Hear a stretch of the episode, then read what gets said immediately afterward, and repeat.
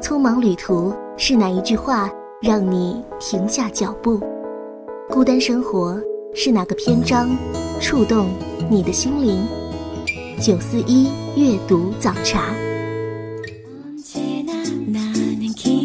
各位听众，欢迎收听阅读早茶，我是西西。最近天变得更冷了，总觉得人好像也变笨了许多。西西对于节目的选题总是没有什么灵感。在准备这期节目的当天，遇上了今年冬天的初雪，然后下班回家的路上，头发就不幸淋湿了，有点狼狈，但是却收获了一些想法。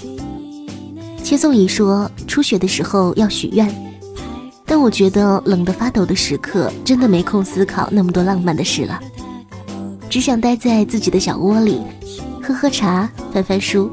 今天节目就送上一份非常适合在冬日里。懒懒窝在家里翻看的治愈系书单。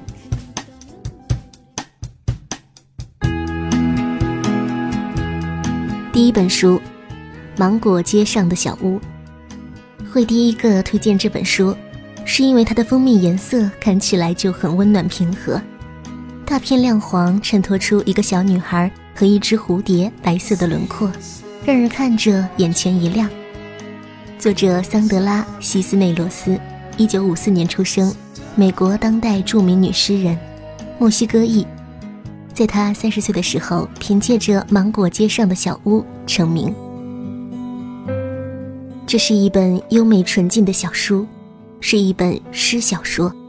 它由几十个短篇组成，一个短篇讲述一个人、一件事、一个梦想、几朵云、几棵树、几种感觉，语言清澈如流水。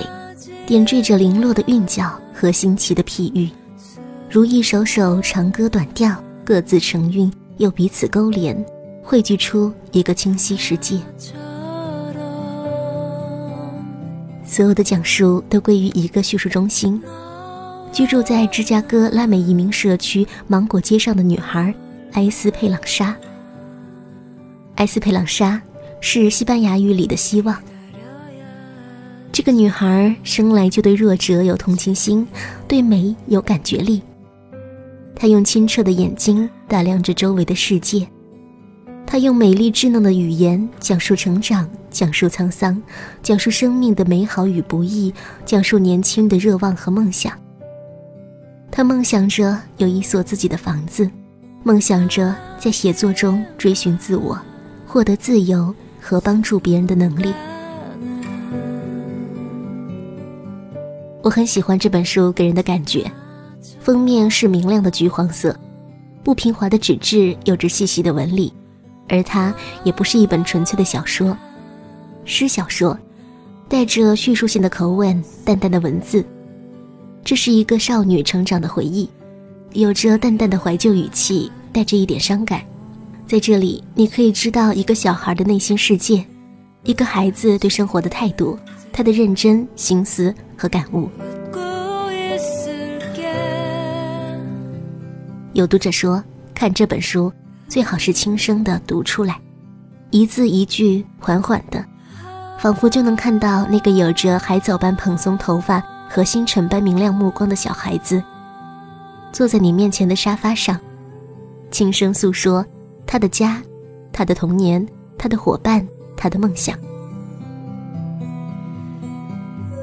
他说：“妈妈的头发好像一朵小小的玫瑰花结，一枚小小的糖果圈，带着待烤的面包的暖暖香味，是那种他给你让出一角被窝时或者体温散发的芬芳。”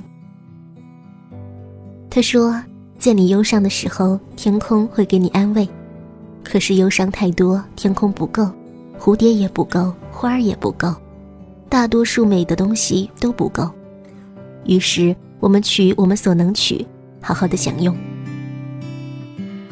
芒果街上的小屋由几十个小小的短片构成，在每个短片当中，艾斯佩朗莎都在呢喃着关于自己身边的事物、人物和景象。在这些叙述中，她从小女孩长大为少女，不变的是她柔柔的倾诉。从各个小篇章中。我们眼前会出现移民艾斯佩朗莎以及其他人的不公正遭遇，如此的现实，是各个小故事的背景。就是这样朴素的文字，写着生活中看似微不足道的小事，有着淡淡的忧伤，又不让人觉得庸俗。最厉害的人，应该就是能够把下里巴人的东西写成阳春白雪吧。在作者的笔下，所有看似平淡的东西，被赋予了温暖诗意的生命。我们的生活可能都是一样的平淡无奇，但是文字有时会赋予它别样的生命，给我们平淡的日子里一些温暖和治愈。一张褪色的照片，好像带给我一点点怀念，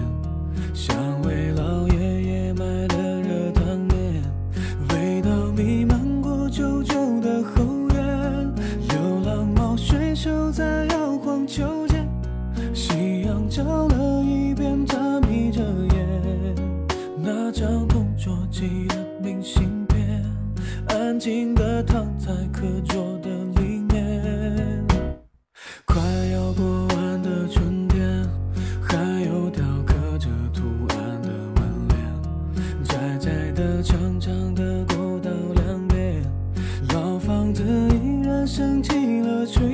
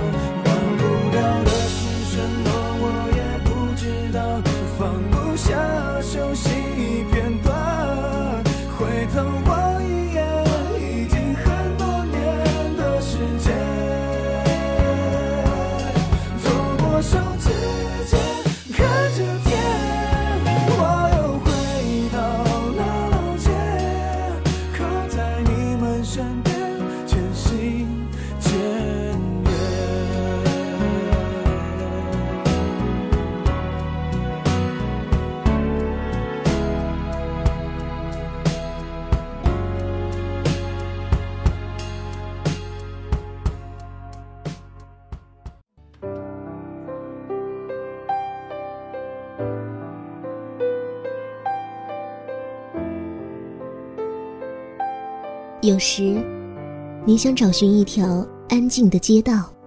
我来到你的城市，走过你来时的路。走进街角的旧书店，那里有老式的木窗、泛黄的招牌。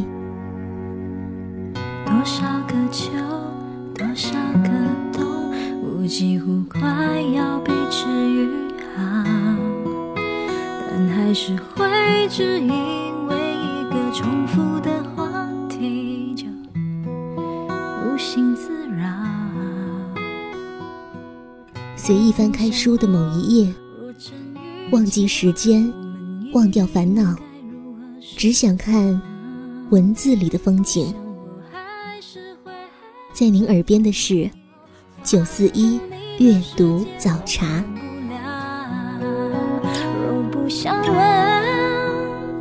不想被通知到，就把祝福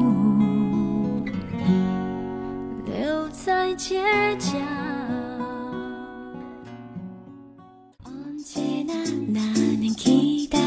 寒冷总是容易滋生懒惰和忧郁。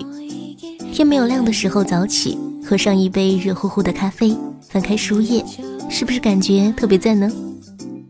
本期节目推荐的书就特别适合在这样的时刻悠闲翻阅。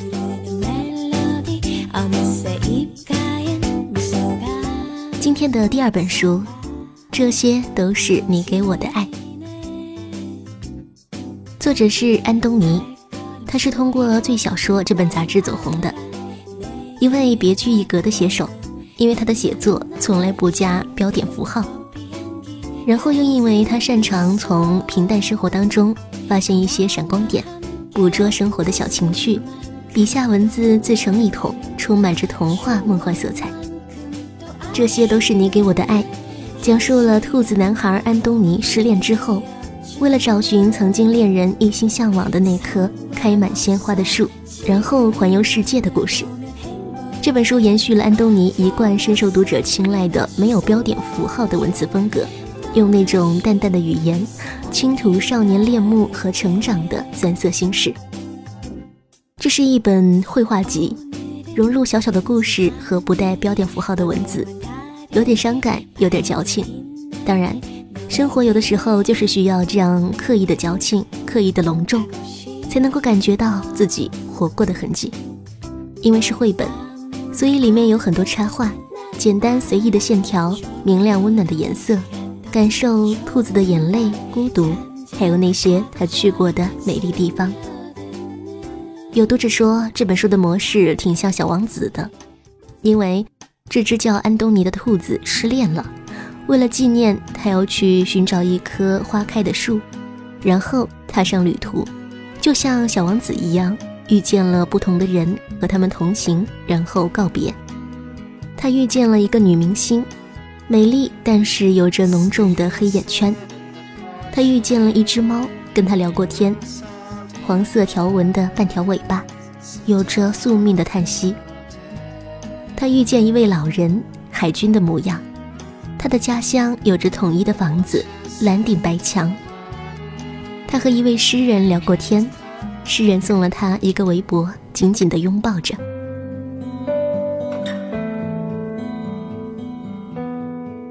后来他去过一个马戏团当售票员，马戏团老板说这份工作薪水不高，但是可以给你其他工作所不能给你的东西。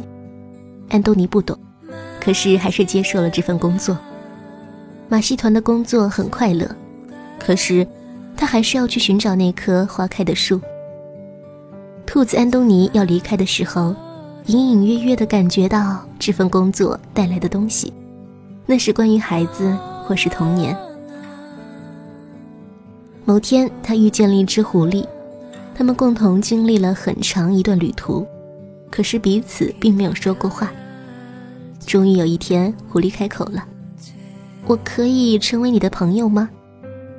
安东尼拒绝了：“我很喜欢你。”可是我不想忘记你，不想忘记就不愿意成为朋友，是害怕成为朋友之后，不经意的遗忘，让自己的心突的一下就空起来。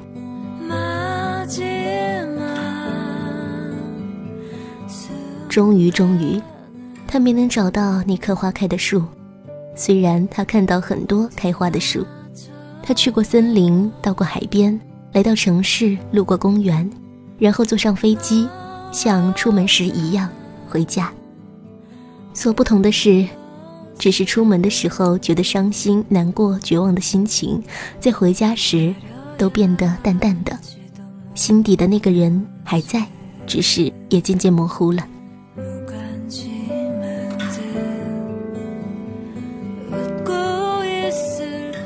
在这些都是你给我的爱中，兔子男孩途中遇到的各种人，也分别代表了现实生活中的一类人。他虽然失恋了，失去了他最宝贝的爱人，但是他仍然心怀温暖。要多走一走，多看一看，让自己的心里好受一点。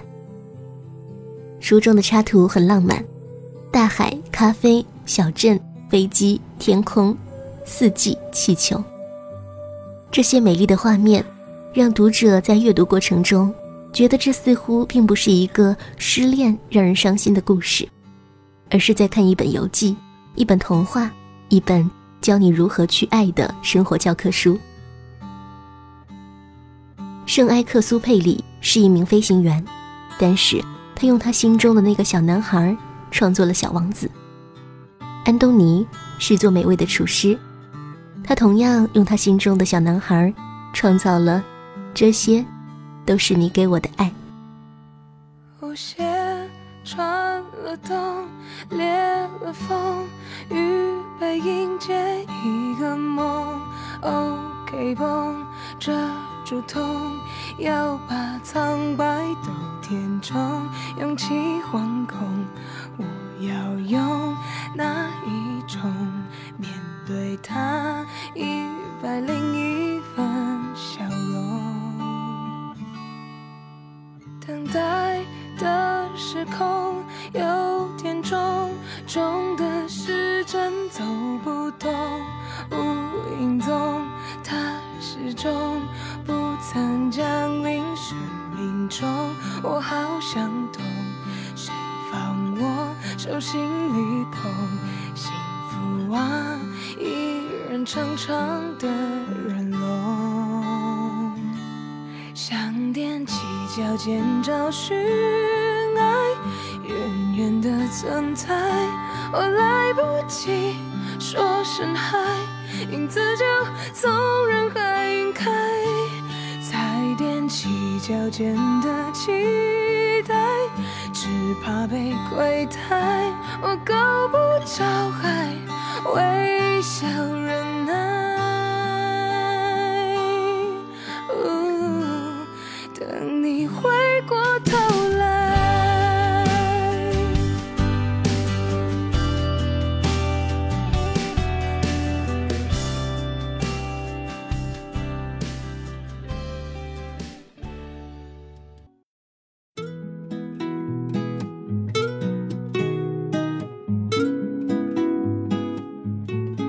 您正在收听的是阅读早茶，我是西西。今天节目分享治愈系温暖的书，第三本书名叫《蝙蝠》，作者是蔡志恒。这是一部温情催泪的小说，文风温暖明媚，传达的情感真挚动人。蝙蝠由三个中篇小说组成，分别是《蝙蝠》《米克》《求人之水》。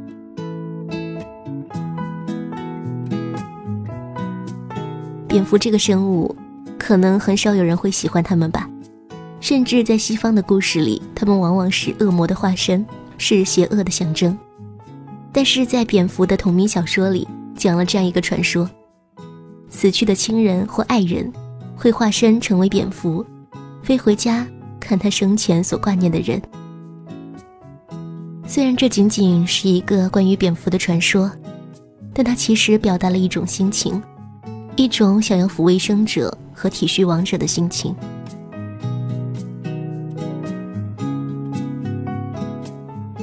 当亡者化身成为蝙蝠，飞进家里相见，将不再有遗憾和悔恨。也许那些关注我们的、健在的或已经逝去的人，都仍然在关注我们。我想，这也是一种爱。第二个故事，米克。米克是一只狗的名字。在如今的社会，很多家庭都会养上那么一两只狗，有的是作为宠物，有的是作为心灵的寄托，有的呢是作为看家的卫士。可是对于狗而言，无论饲主是将它看作什么，狗都会将它所有的情感奉献给饲养它的主人，那是对于主人的一种忠诚和依恋。就好像是一份亲情，在你身边让你珍爱的动物，可能是你前世的亲人、朋友或是爱人。当他陪你度过这辈子最艰难的岁月之后，就会离去。米克就是这样一只善良忠诚的狗，他用他的一生陪伴主人，守护着主人。如果你拥有自己的爱犬，那么这本书会提醒你，不要忘了每天。给你的爱犬一点点爱的表达。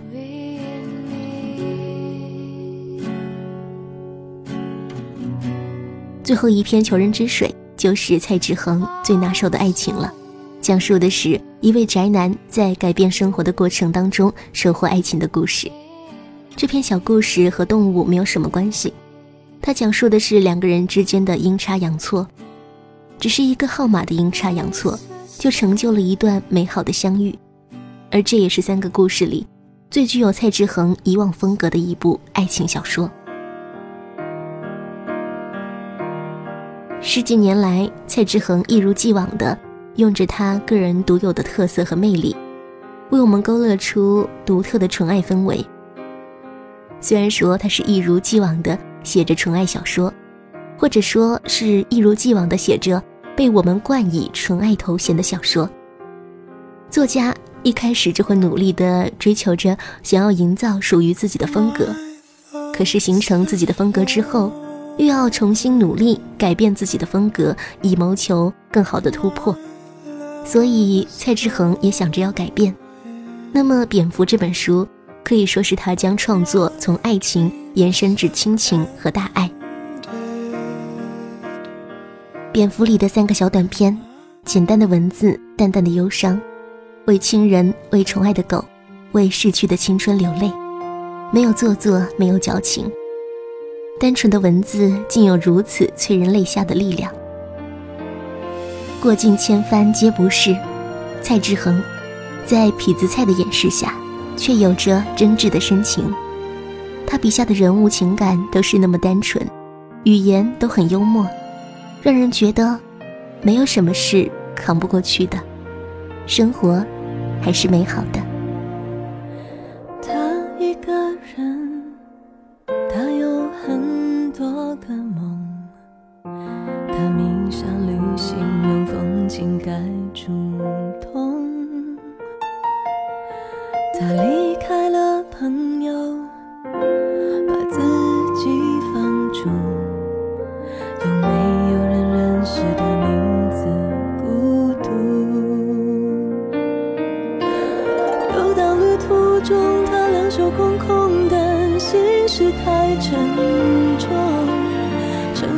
花灯初上，抵不过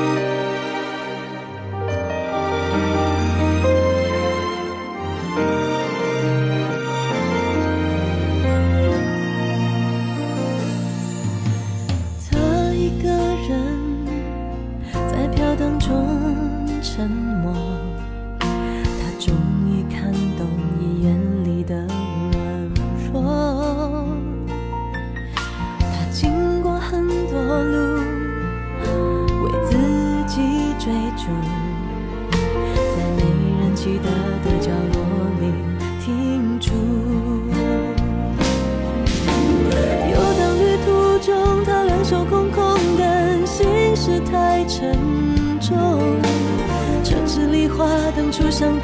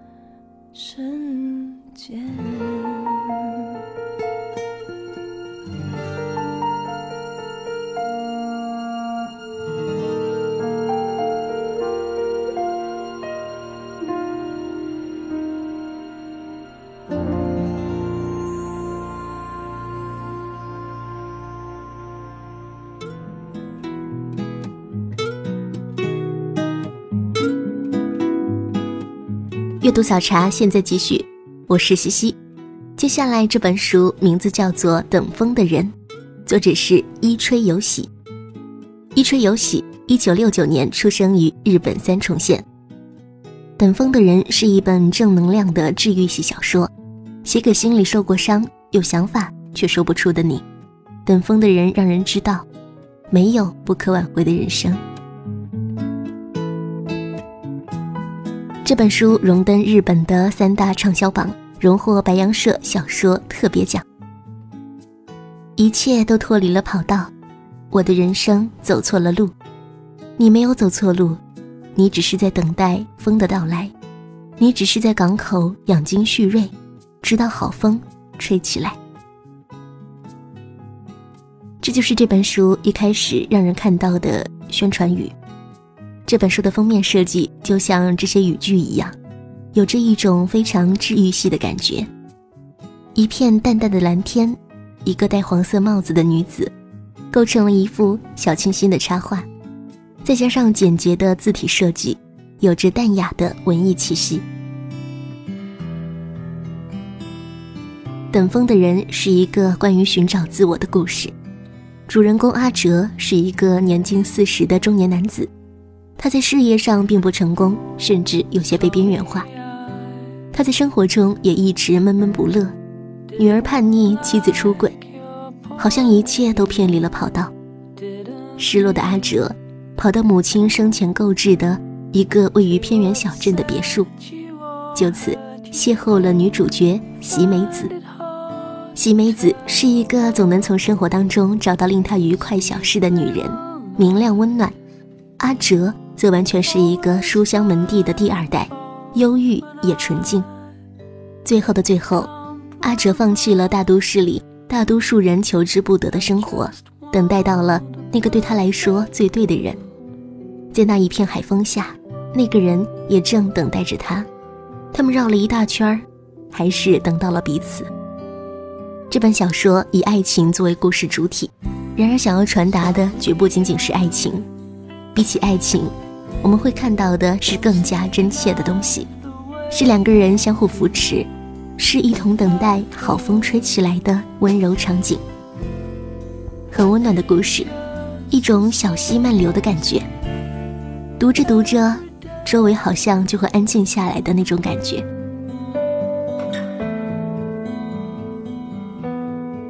这本书治愈系很强，非常的有正能量。不管你在不在等风。那个爱你的人总会找到你，所以你要等。人生那么长，总会有以为自己走错路的时候，这时候产生的这种绝望的情绪，或许会进一步推动着自己走向崩溃的路。有时候一时间的不顺会让我们无限的放大。有人说，绝望的心情是厄运最爱的食物。当你绝望的时候，厄运就会聚拢而来。其实人生那么长，等一下又何妨呢？等待下自己的那阵风吹过，等待着那阵风将自己吹向自己想要的地方。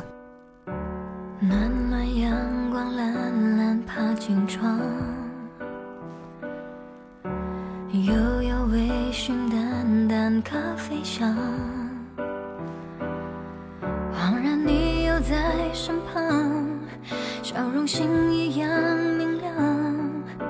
打开故事书，翻到下一页。你说云落累了，风会吹干它。我们风叹息，又怎么安慰呢？你只笑笑不回答，说小姑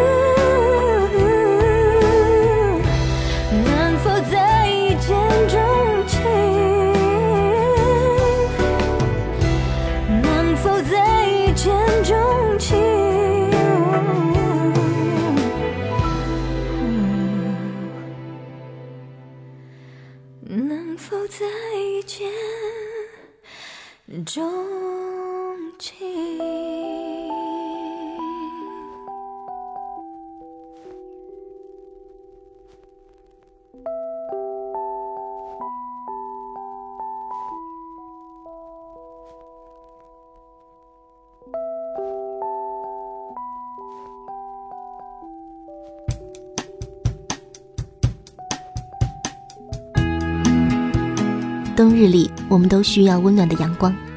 今天节目的最后一本温暖治愈系的图书，名字叫做《你是最好的自己》。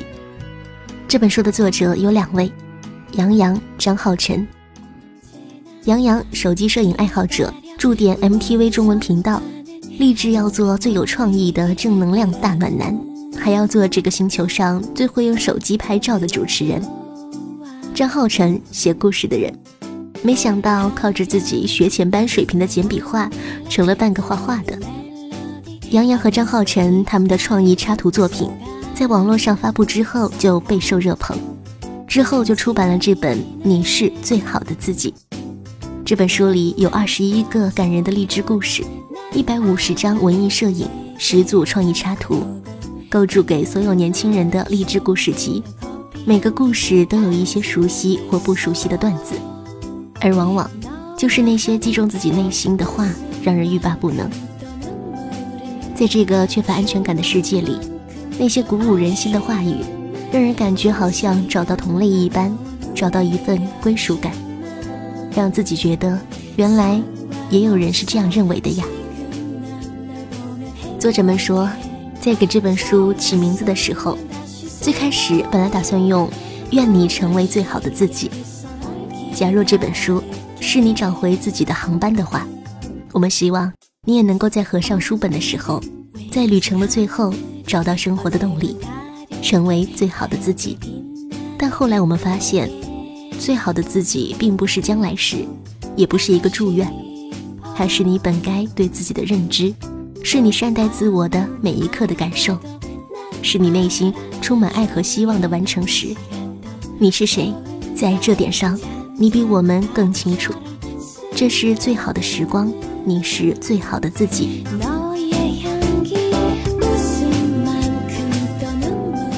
今天的阅读早茶分享了这样五本书，希望你能够在寒冷的冬季里找到一丝属于你的阳光。我是西西，我们下期再会。